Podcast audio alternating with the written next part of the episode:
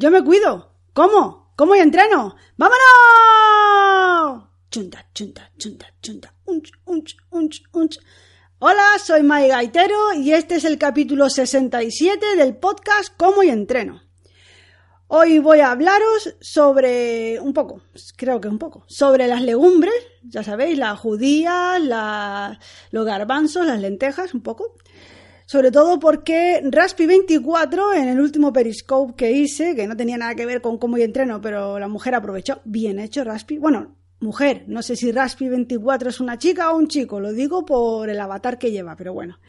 Y también quería comentar un artículo del diario La Provincia, que es la provincia de Las Palmas de Gran Canaria, un, periódico de allá.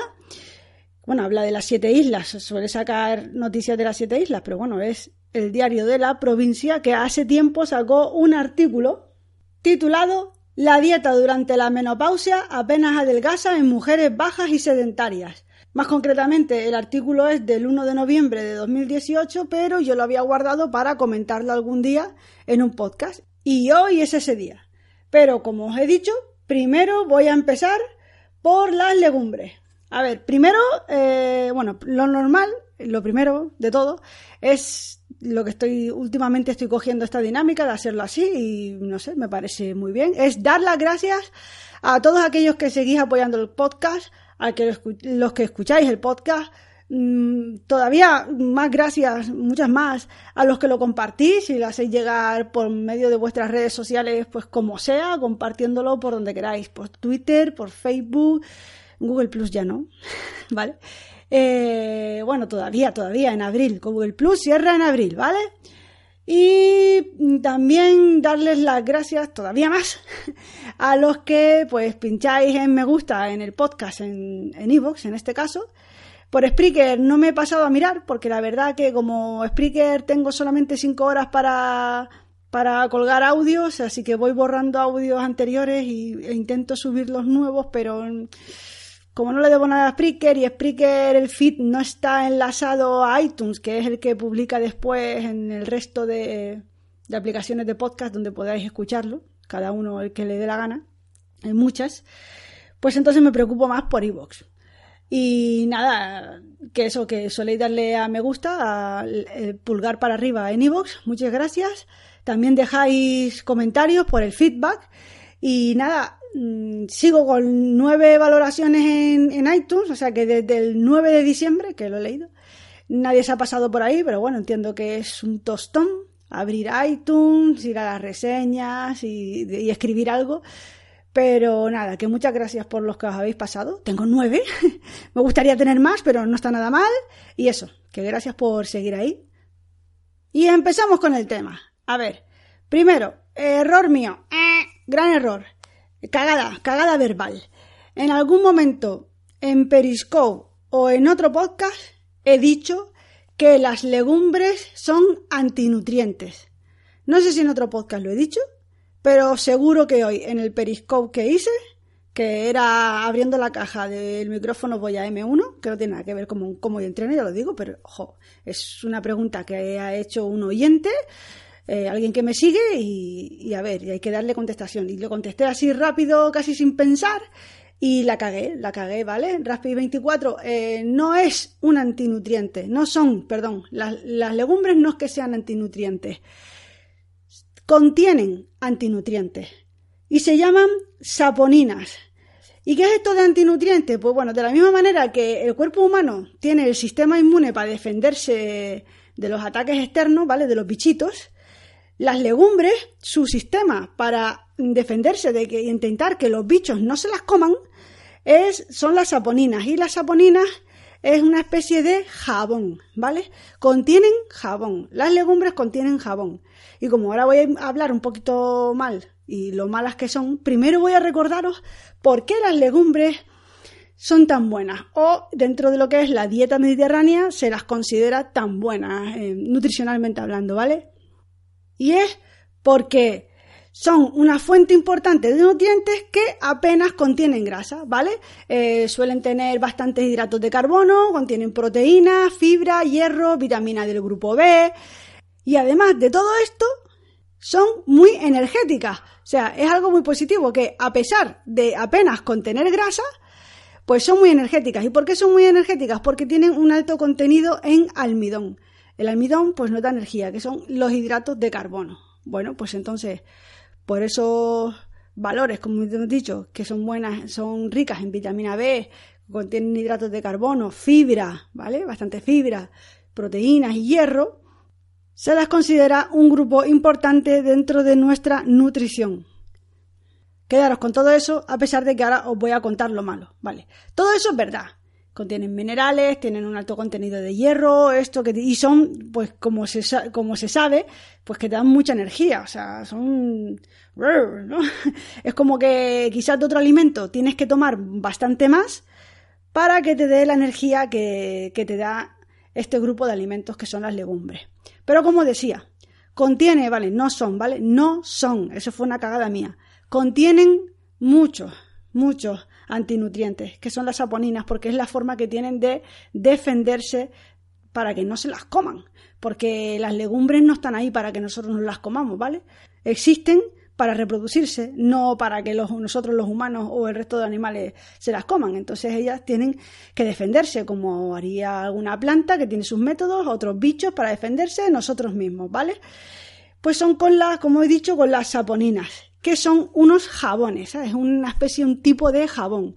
Entonces, cuando un bicho se come una legumbre, se está comiendo el jabón, que tiene muy alto, o sea, el grado de saponinas en las legumbres es muy alto. Se está comiendo el jabón. El jabón taladra el intestino y entonces los jugos gástricos se comen el cerebro del bicho. Así de brutalidad. Como nosotros somos unos bichos muy grandes, ¿vale? Pues hombre, pues esas saponinas pues tendrían que ser muchas, ¿no? Tendría mucho jabón para que nos haga que nos haga daño así a ese nivel, ¿vale? Tú, ponte al lado de un bichito que se vaya a comer una legumbre en comparación del tamaño de un ser humano, pues vale. Pero sí, lo que está pasando ahora es que la gente se pone unos platazos de legumbres, una cantidad de garbanzos o una cantidad de judías, que eso es indigerible. Nuestro cuerpo no lo puede digerir y por eso nos sienta tan pesado. Hay formas de intentar pues que no nos sienten tan mal, ¿vale? ¿Y cómo? Pues las legumbres hay que ponerlas en remojo. Y no valen las legumbres estas de tarro, que ya vienen mojadas y están más blanditas, no. Aún así, hay que ponerla 24 horas en remojo. Y esa espuma que suelta en el agua hay que quitarla, o sea, hay que lavarlas, hay que lavar las legumbres. Y ya cuando las haces, ¿vale? Las cocinas, y una vez cocinadas, ese primer caldo también hay que quitarlo. ¿Para qué? Para eliminar el mayor jabón posible.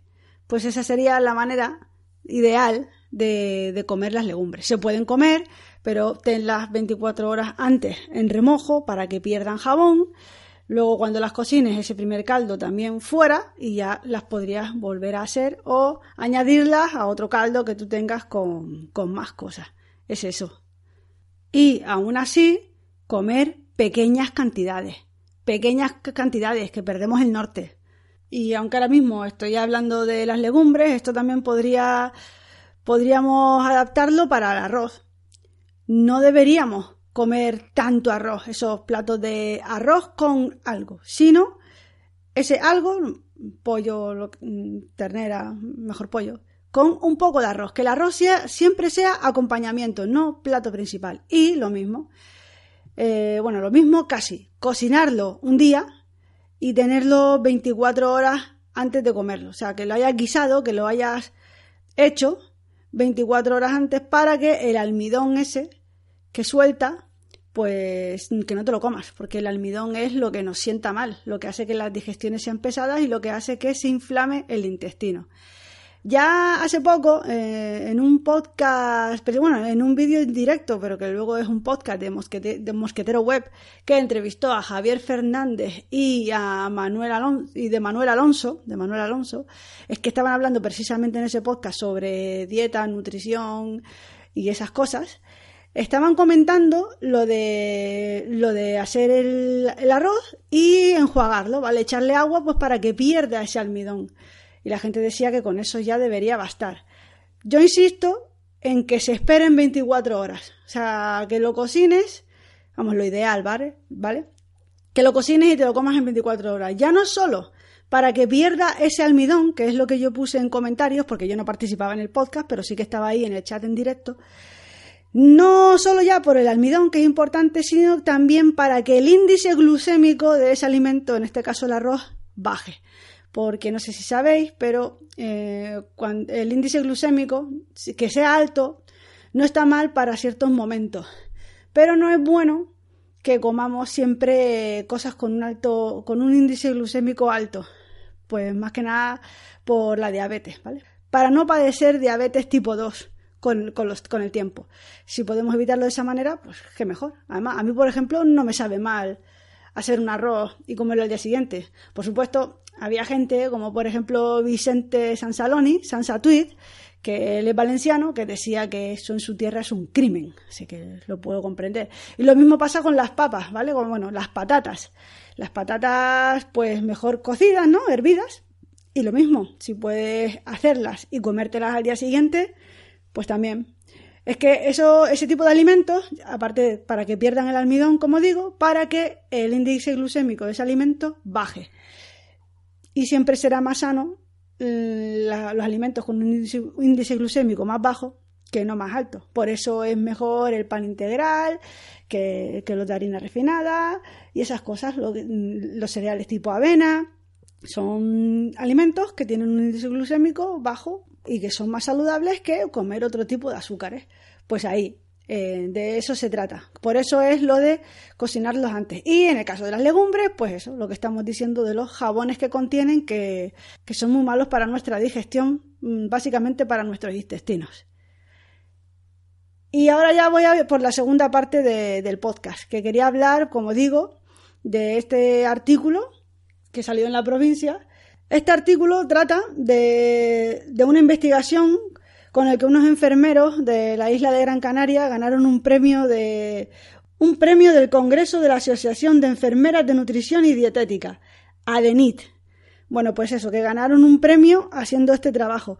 Este trabajo consistió en la investigación de lo poco que las mujeres adelgazan después de la menopausia. Y es que, gracias a esta investigación que hicieron, se dieron cuenta de que las mujeres en edad de menopausia Sí, son más bajas, de un metro sesenta y dos, así, ¿eh? Justo, de un metro sesenta y dos de estatura. Y, además, han sido sedentarias los unos aproximadamente, bueno, aunque ahí pone 12 años antes. Y han sido sedentarias durante 12 años antes de que le llegue la menopausia, pues por más que lleven una dieta hipocalórica, o sea, con menos calorías de las que gastan al día, y hagan ejercicio más de dos horas y media, que es lo recomendado a la semana, pues aún así no bajarían de peso, no bajan de peso. O sea, no hace falta que reúnan los dos requisitos, ¿eh? O sea, aquí, según lo que pone el artículo, no es que se junten esas dos características, que seas más baja de un metro sesenta y dos y que además lleves 12 años sin hacer ejercicio, 12 años llevando una vida sedentaria. No, no, no.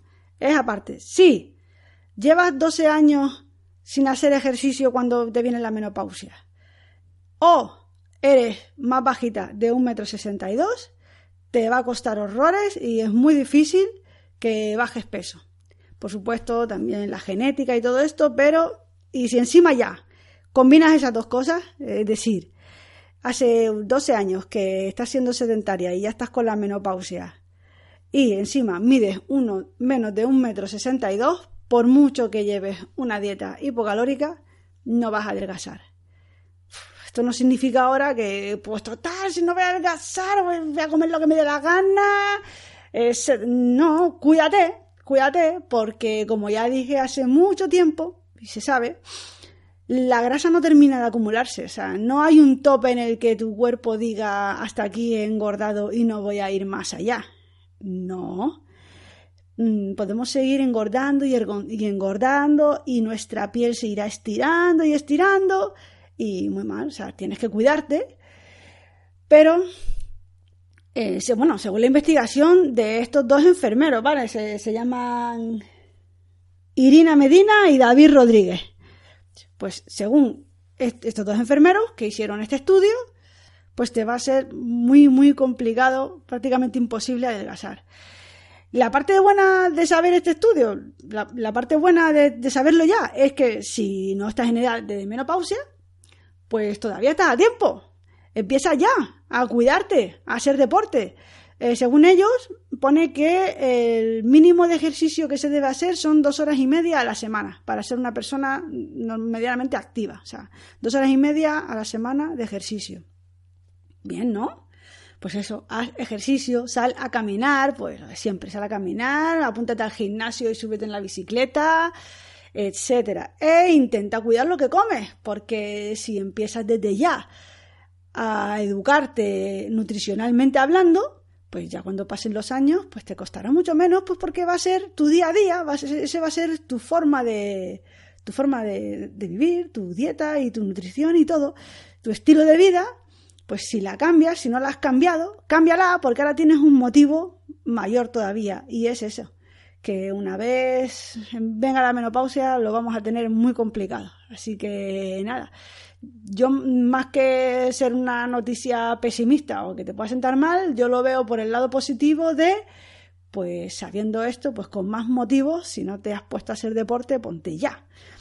Bueno, aunque no sé a quién se lo estoy diciendo porque el perfil de mis oyentes, pues no sé si da con estas características, ¿no? Primero, que sean chicas.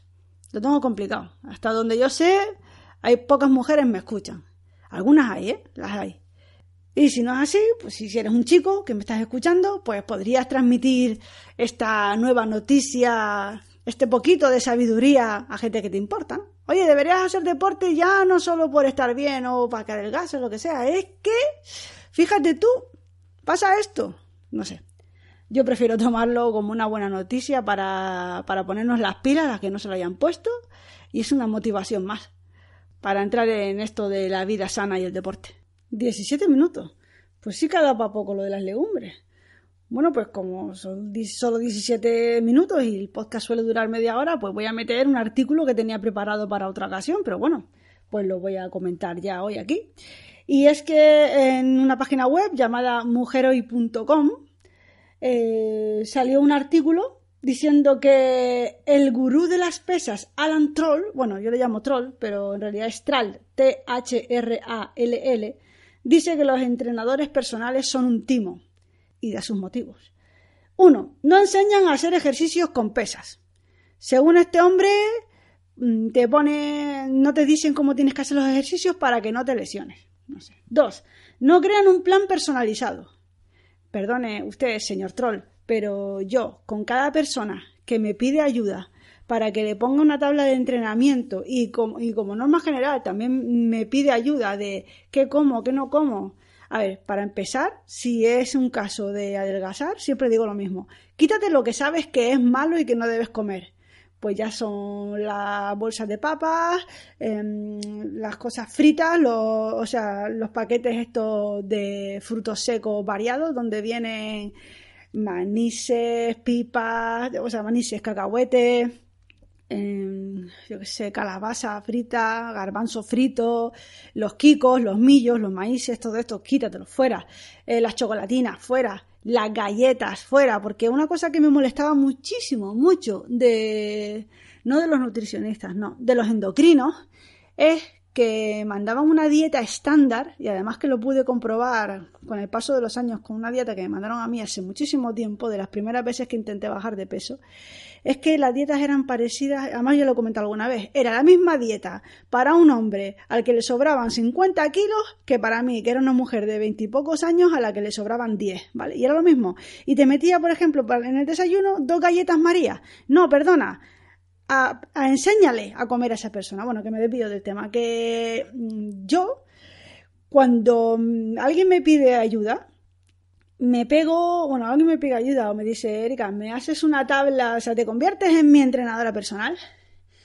Yo recopilo los datos de esa persona, estatura, peso, mm, hombre, mujer, cuáles son, cuáles son sus metas, qué es lo que quiere llegar. Normalmente es, alguna vez, en alguna ocasión he tenido a gente que necesitaba coger peso, ¿vale? Pero normalmente es bajar de peso.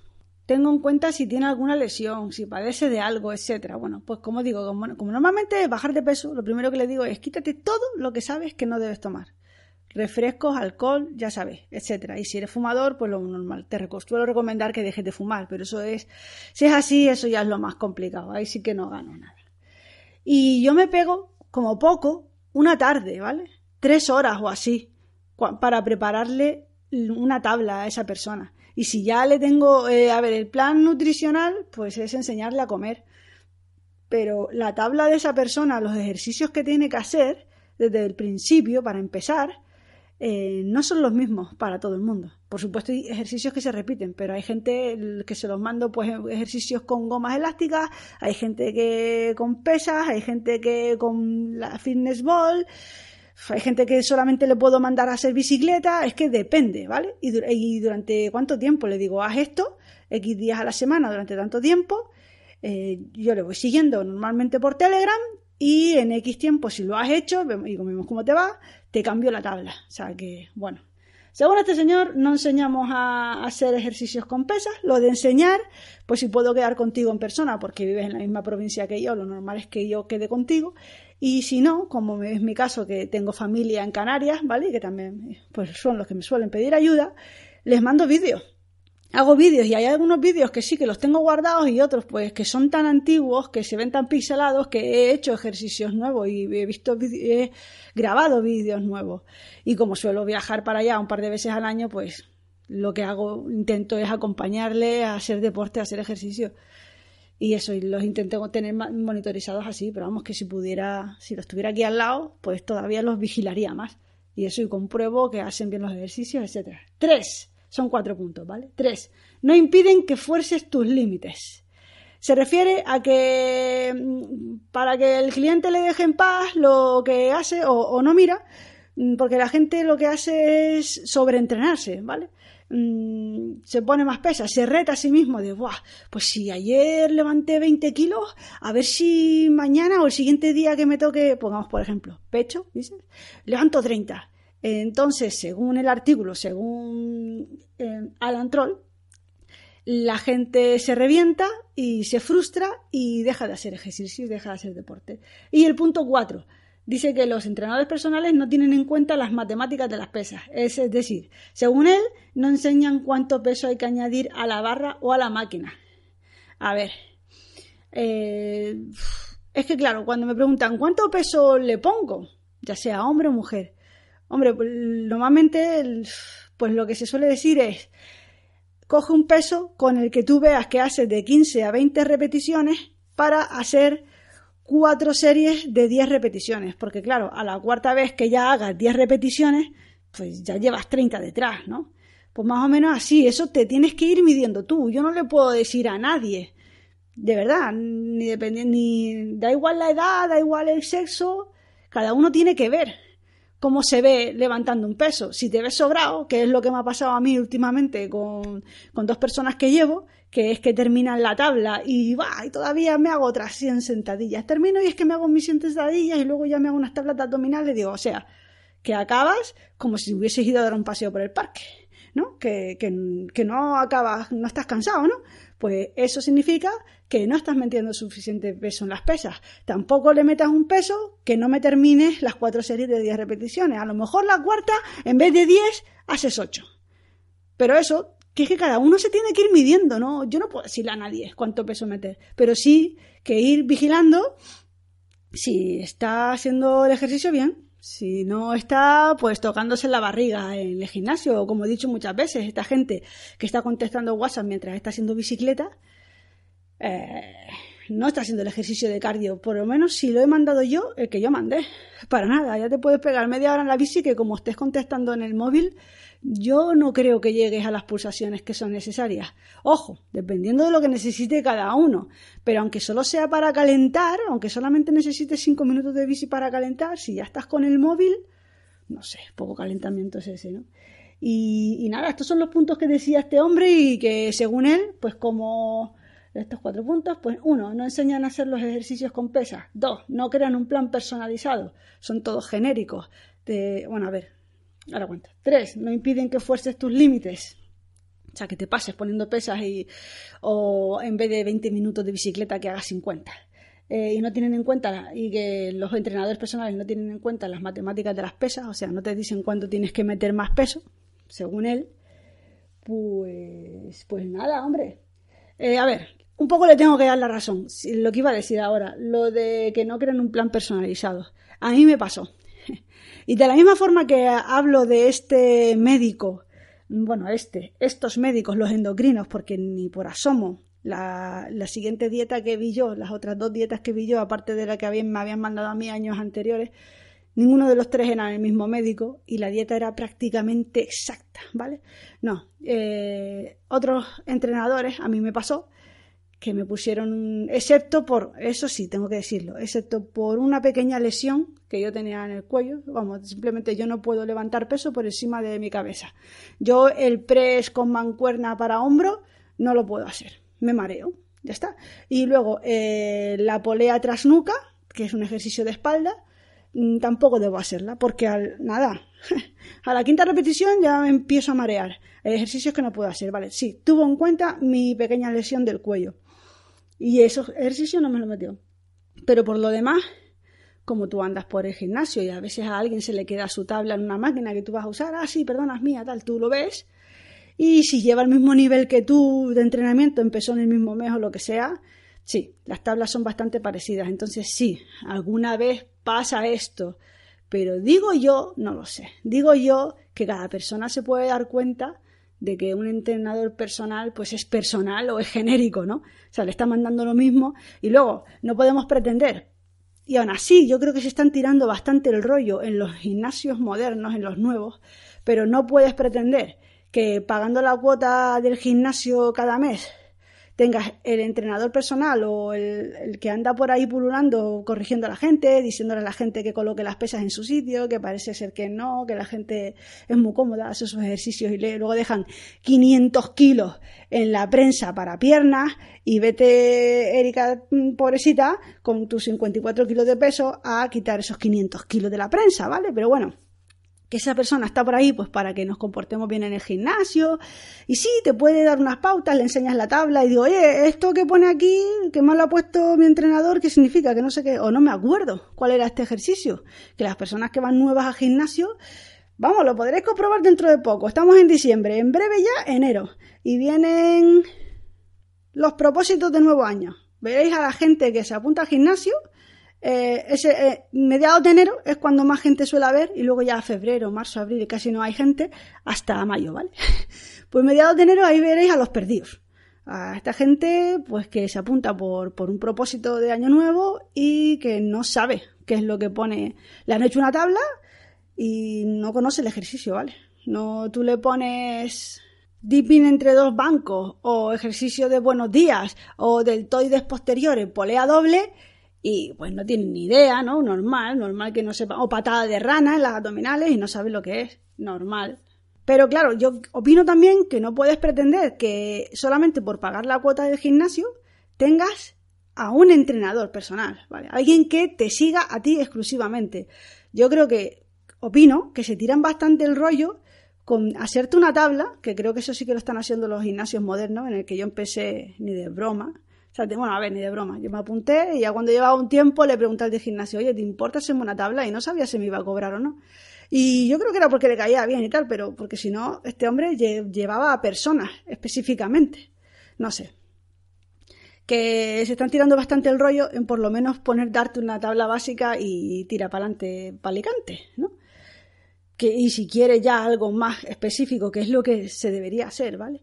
A ver, también entiendo que pues esta gente que digo de propósito de año nuevo, pues joder, va a tantear, no sabe si se va a quedar, no sabe cuánto va a durar, pues tampoco va a pagar un entrenador personal, ¿no? Con lo que le da el gimnasio, que ya le da una tabla básica para todo el mundo, pues ya se puede hacer una idea de si va a continuar y luego ya sí de si, oye, que me voy a pagar un entrenador personal para que me lleve a mí específicamente para ver resultados antes y no agobiarte ni desmotivarte porque ves que no avanzas, ¿vale? No avanzas.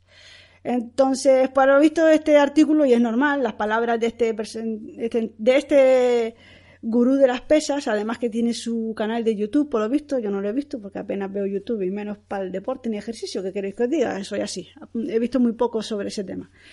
Pues claro, como tiene su canal de YouTube y ha dicho estas cosas, y ahora las ha dicho también en esta revista de mujerhoy.com, pues ha habido gente, como no, que ha puesto el grito en el cielo y le habrán puesto millones de comentarios y tal. Eso yo no lo he visto, lo pone el artículo.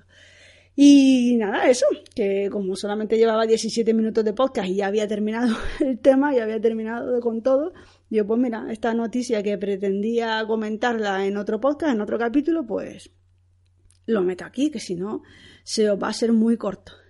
No sé qué opináis vosotros de, de los entrenadores personales, lo podéis decir libremente. Y yo lo que creo es pues eso, que por lo menos ahora llegas al gimnasio y por lo menos te dan una base. Algo te, dicen, te dicen una tabla de ejercicios que no conocen la mitad de los ejercicios y por no molestar al que está por allí, mm, que no sé si pone entrenador personal en la camiseta o algo de eso, y te va guiando y te va diciendo, pues ya, ¿qué quieres que te diga? Si ya con la cuota de gimnasio tienes eso, ese sí que es normal y opino yo que, que es normal que sea genérico que no es que te esté llevando y ya si quieres que te lleve a ti personalmente, pues esa persona ya te dirá, oye, bueno, pues sí, pues estupendo, o te puede decir, mira, pues yo no tengo los conocimientos o el tiempo o lo que sea, te recomiendo este, quién sabe, o preguntarle a Pepito que sí que, o que le lleva un entrenador o que conoce un entrenador, pero eso. Y sí que es verdad que uno de los puntos que decía este hombre de de que no enseñan a hacer los ejercicios con las pesas también se refería a eso, a que no te enseñan. Se supone, según él, y yo opino lo mismo, que el entrenador personal debería debería enseñarte, enseñarte pues para que tú llegue un momento en el que tú seas capaz de hacerlo tú mismo. ¿Sabes? Hacerlo tú mismo, de que conozcas la tabla y de que no haya que estar detrás tuya para decirte cómo se hace todo de acuerdo que cuando se te acaba una tabla, cuando ya lleves tres, cuatro meses con la misma tabla, hacerte una siguiente tabla, pues a lo mejor tú todavía necesitarías de un entrenador personal pues para que te pusiera la siguiente tabla, algo para pues para seguir avanzando. Llegará un momento en el que tú mismo te vayas poniendo tus tablas, ¿sabes? Pero eso, que sí, opino igual que un entrenador personal debería enseñarte. Y aprendes tanto, deberías aprender tanto que llega un momento en el que tú mismo eres capaz de ponerte tus tablas y de controlar tus ejercicios, etc. Y claro, así dirás, pues así no van a tener mucho trabajo. Bueno, opino que sí, que deberías hacer. Y además, al final siempre puedes irle para alguna duda o lo que sea. Y luego también la gente flaquea, sobre todo en el tema de la comida. Y nada, pues eso. ¿Qué opinión tenéis? Ya sabéis la mía, que los hay que sí, que lo hacen genéricos y que no se preocupan, a lo mejor porque no les pagamos, quién sabe. Si le pagas y ves que no avanzas y que no te funciona, hombre, pues sí, has pagado, quién sabe, a lo mejor un mes y para ti ha sido un dinero perdido porque en realidad no te ha, no te ha valido lo que esta persona haya hecho por ti. Pero bueno, ahí está el intríngulis, el kit de la cuestión.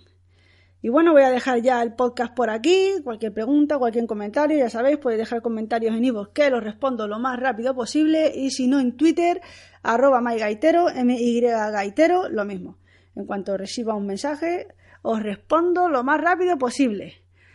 Hasta el próximo podcast. Ahora mismo estamos en diciembre, entrando ya en Navidades. Disfrutad mucho, pero también con control y siempre los días así que podáis escaparos un rato, salir a trotar, a montar en bici, manteneros activos porque ahora mismo estamos comiendo mogollón. Según también otro artículo que leí por ahí, ya ves tú qué cosas que han descubierto América, que en una comida de estas fechas ya puede ser, es que se nos, encima se nos acumula la comida, no solamente la cena del 24 y la comida del 25 y la cena del 31, no, no, no, es que encima hay comidas con los amigos, comidas con los compañeros de trabajo, bla, bla, bla, pues que en cada comida de estas solemos ingerir en una sola comida pues todas las calorías que necesitaríamos en un día. Que dicen que en una de estas comidas consumimos unas 2.500 calorías. Así que por favor, pues eso, cuidaros mucho y disfrutar de las fiestas que también están para eso. Hasta la próxima.